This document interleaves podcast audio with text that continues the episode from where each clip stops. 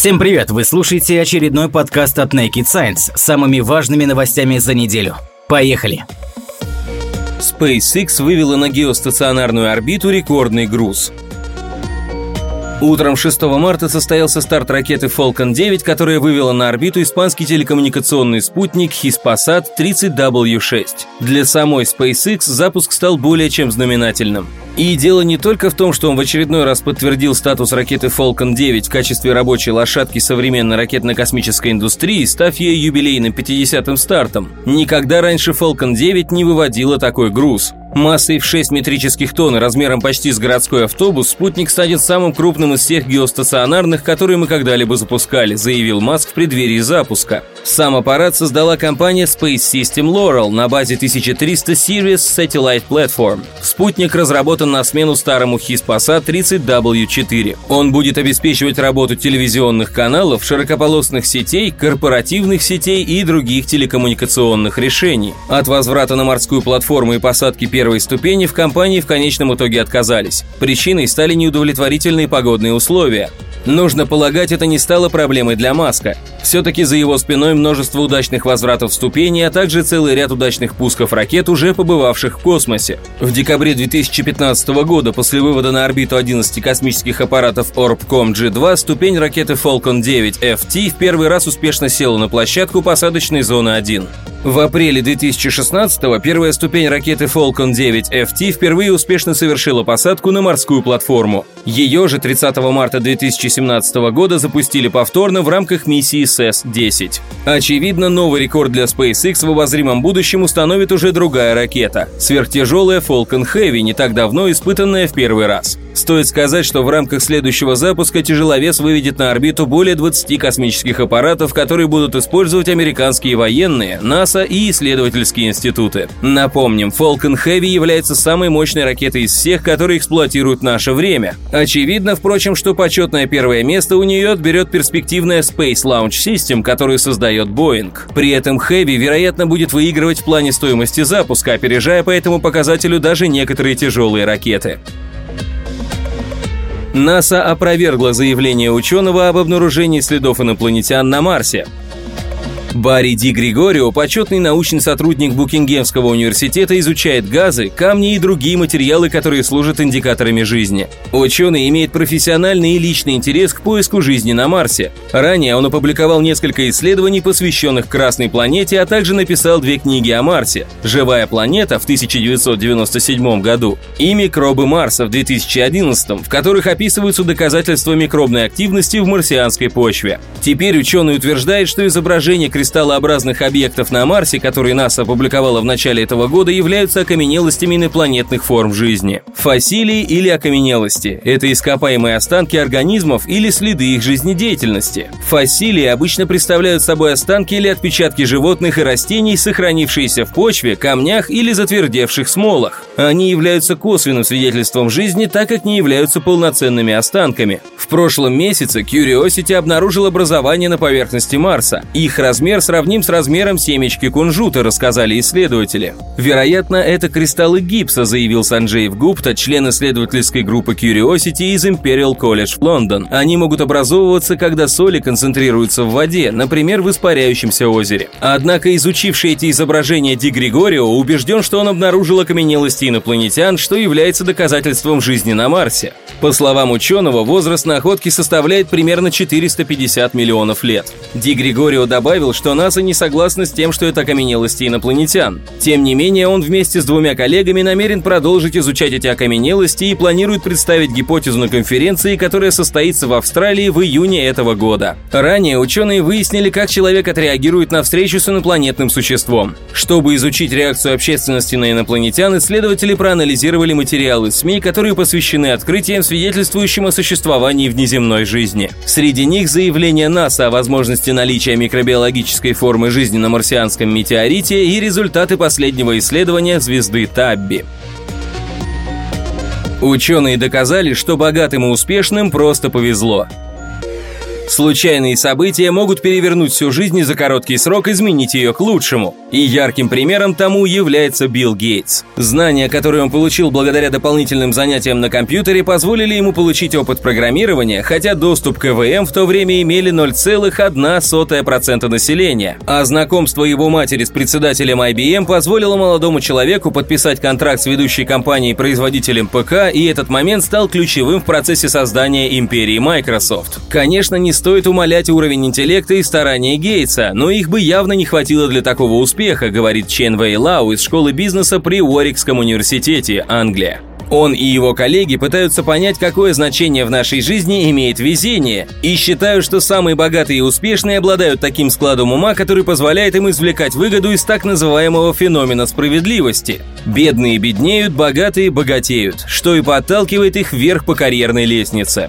Чтобы найти новые доказательства важности удачного стечения обстоятельств, ученые из Катанийского университета в Сицилии создали компьютерную модель общества, состоящего из тысячи виртуальных людей, половину из которых они наделили большим количеством талантов и денег, а всех остальных – меньшим. Кроме того, модель отражала реально существующий принцип распределения богатства, известный как соотношение 80 к 20. 80% населения владели 20% всего капитала, а остальные 20% – 80% того, того же капитала. В течение виртуальных 40 лет участники эксперимента строили свою карьеру. Кому-то из них подворачивались возможности, благодаря которым они начинали стремительно подниматься вверх, а кто-то регулярно сталкивался с неудачами и не мог ничего достичь. Затем специалисты подробно изучили характеристики тех, кто стал наиболее успешным. И оказалось, что именно эти люди чаще, чем остальные, получали подарки судьбы в виде полезных знакомств и внезапно приобретенных навыков. Ведущий автор работы профессор Александро Плучино считает, что роль везения сегодня явно недооценивают. Многие научные исследования или технические разработки, которые получают сегодня финансирование со стороны, могут быть ущербными для инвесторов по той лишь причине, что им не повезло сделать что-то в нужное время в нужном месте, добавляет он.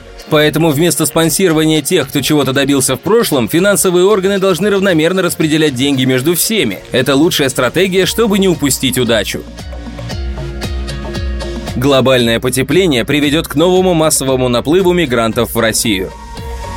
Наше время многие специалисты называют эпохой второго великого переселения народов. Согласно выводам экспертов Международной организации по миграции, общее количество международных мигрантов в 2010 году составило 214 миллионов человек или 3,1% населения планеты.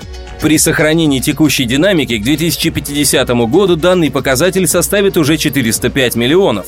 Среди крупнейших миграционных коридоров по состоянию на 2013 год называли коридоры Мексика-США, Россия-Украина и Украина-Россия. При этом, конечно, не стоит забывать про беженцев с Ближнего Востока и из Северной Африки, пытающихся найти убежище в Евросоюзе. Среди причин всех этих явлений чаще всего называют бедность, войны и демографические изменения в странах Востока. Между тем, ученые все чаще связывают миграцию с глобальными изменениями климата. Сейчас данный тезис подтвердили отечественные климатологи, экономисты, математики и врачи. По словам директора Центра экономики окружающей среды и природных ресурсов Высшей школы экономики Георгия Сафонова, в оптимистичном сценарии ученых глобальная температура поверхности Земли к концу текущего века повысится на полтора градуса Цельсия, пессимистичном на 4 градуса. При повышении температуры на 2 градуса 300 миллионов человек лишатся доступа к пресной воде. При увеличении температуры на 3 градуса таковых будет уже 3 миллиарда. Специалист отметил, что отсутствие доступа к питьевой воде приведет к колоссальным волнам миграции, в том числе в Россию. По мнению доцента факультета мировой экономики и мировой политики Национального исследовательского института Высшая школа экономики Игоря Макарова, миграция населения Центральной Азии уже сейчас не может рассматриваться как сугубо трудовая, и в ней следует выделять климатическую и экологическую составляющие. Эксперт отмечает, что жители узбекских сел все чаще сталкиваются с последствиями засух. Они не имеют возможности реализовать себя в сельском хозяйстве и переезжают в крупные населенные пункты, что неизменно ведет к обострению конкуренции на рынке труда с последующей миграцией в Россию. Разумеется, глобальное потепление будет иметь для России и другие последствия, кроме наплыва мигрантов. Руководитель Института глобального климата и экологии Росгидромета и РАН Сергей Семенов полагает, что даже незначительное повышение температуры приведет к оживлению переносчиков трансмиссивных заболеваний человека, что ставит перед учеными новые вызовы.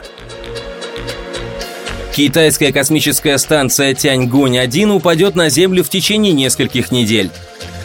По расчетам специалистов американской аэрокосмической корпорации, первая космическая станция Китая рухнет на Землю в первую неделю апреля. В Европейском космическом агентстве называют период с 24 марта по 19 апреля. В заявлении Aerospace отмечается высокая вероятность того, что небольшое количество обломков модуля не сгорит в атмосфере и обрушится на Землю в радиусе нескольких сотен километров. Исследовательская организация предупреждает, что на космической станции может присутствовать высокотоксичное топливо. За всю историю космических полетов еще никто не пострадал при падении на Землю космического мусора. Официально известен лишь один подобный случай, но человек, поймавший обломок, не пострадал, напомнили в Aerospace. Предположительно, космический аппарат войдет в атмосферу где-то между 43 градусами северной широты и 43 градусами южной широты. В зоне риска находится Северный Китай, Ближний Восток, Центральная Италия, Север Испании и Северные Штаты США, Новая Зеландия, Тасмания, некоторые области Южной Америки и южной части Африки.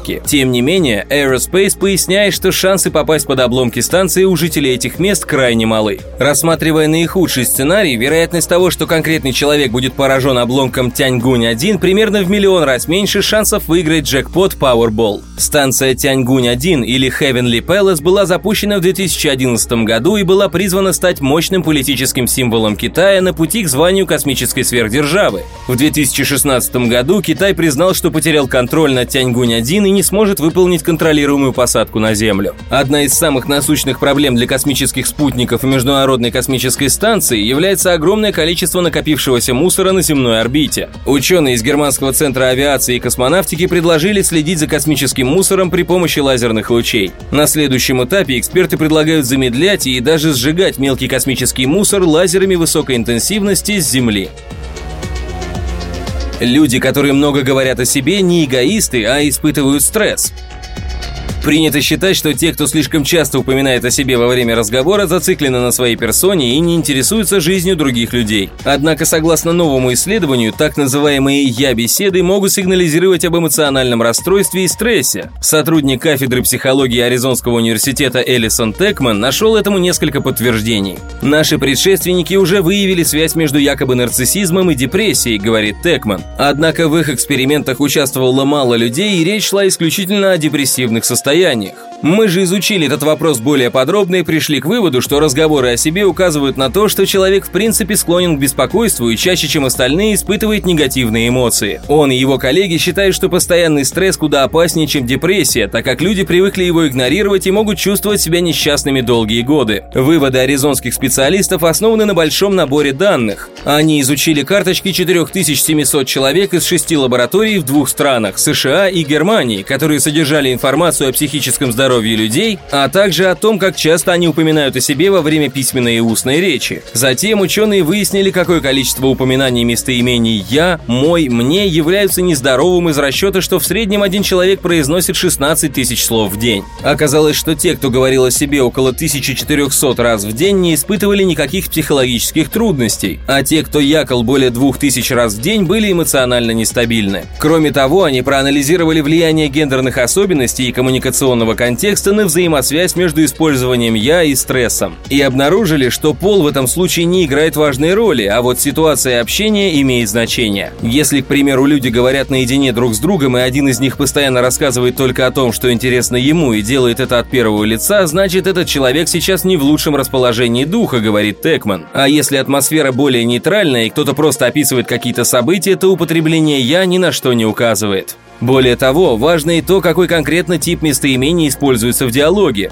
Личные местоимения «я» и «мне» имеют более ярко выраженную окраску и говорят о проблемах. А вот притяжательное местоимение «мой» как бы смещает центр внимания с человека на объект, про который идет речь, и, соответственно, не является признаком негативной эмоциональности. Исследователи также сравнили частоту употребления таких лингвистических маркеров стресса, как грусть, несчастье и неприязнь с местоимениями, и пришли к выводу, что в сложных ситуациях они используются одинаково регулярно. Авторы статьи, опубликованной в журнале Journal of Personality Personality and Social Psychology считают, что этому есть простое объяснение. Все мы время от времени испытываем трудности, пишет Текман. В такие моменты мы полностью сфокусированы на себе и своих неприятностях, причем настолько сильно, что слово «я» и производные начинают замещать все остальные. Вспомните только, как часто вы произносите фразы типа «горе мне», «у меня проблемы» или «у меня ничего не получается».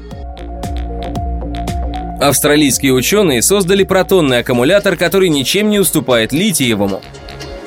Проблема увеличения энергоемкости аккумуляторов давно стоит перед инженерами. Но ни один из прототипов так до сих пор и не смог полностью заменить литий-ионные батареи, которые используются в большинстве электронных устройств, таких как, например, смартфоны. Ученые из Австралийского университета RMIT, возможно, придумали достойную замену – накопитель энергии на основе углерода. Во время зарядки протоны, выделенные из воды в обратимом топливном элементе, проходят сквозь клеточную мембрану и соединяются с углеродом благодаря электронам, которые подаются с напряжением.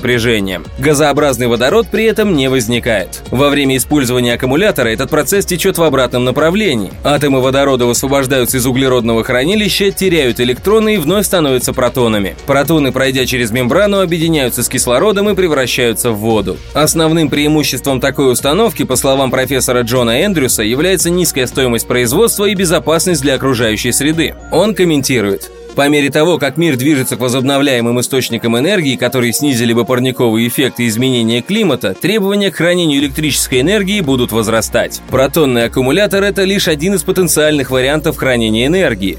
Батареи на основе протонов могут быть гораздо экономичнее, чем литий-ионные, которые сделаны из довольно пугающих материалов. Инженеры показали в эксперименте, что их небольшой протонный аккумулятор с площадью поверхности 5,5 квадратных сантиметров уже способен хранить столько же энергии на единицу массы, сколько хранит обычная литиевая батарея.